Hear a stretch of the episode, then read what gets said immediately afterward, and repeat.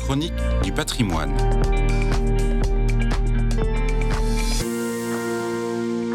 Jean-Pierre Gaspard, bonjour. Vous êtes directeur général bénévole des chantiers du Cardinal.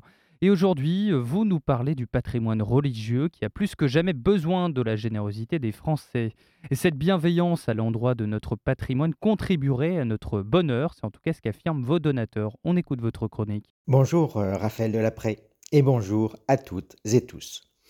Je vous propose en effet aujourd'hui un constat implacable. Le patrimoine religieux français a besoin plus que jamais de la générosité des donateurs. Mais aussi un autre constat. Notre patrimoine religieux nous fait vraiment du bien. Je vais ainsi vous partager des paroles concrètes de donateurs et de paroissiens.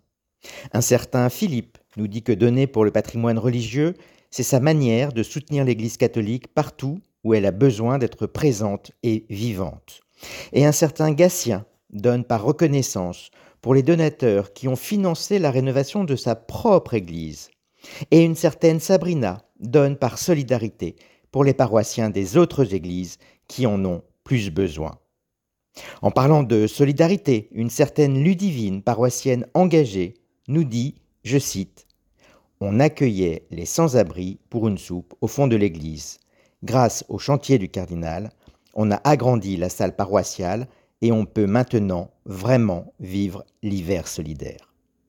Dans la même idée, le père Pierre se réjouit de voir augmenter le nombre d'enfants au patronage grâce à ces nouvelles salles paroissiales.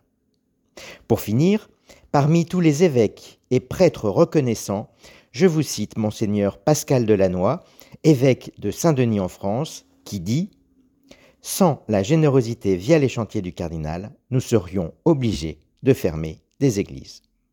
Et pour finir, en un mot, merci à vous donateurs, merci à vous auditeurs de cette chronique du patrimoine. À bientôt. Merci beaucoup Jean-Pierre Gaspard. Je le rappelle, vous êtes directeur général bénévole des chantiers du Cardinal. Très belle journée à vous.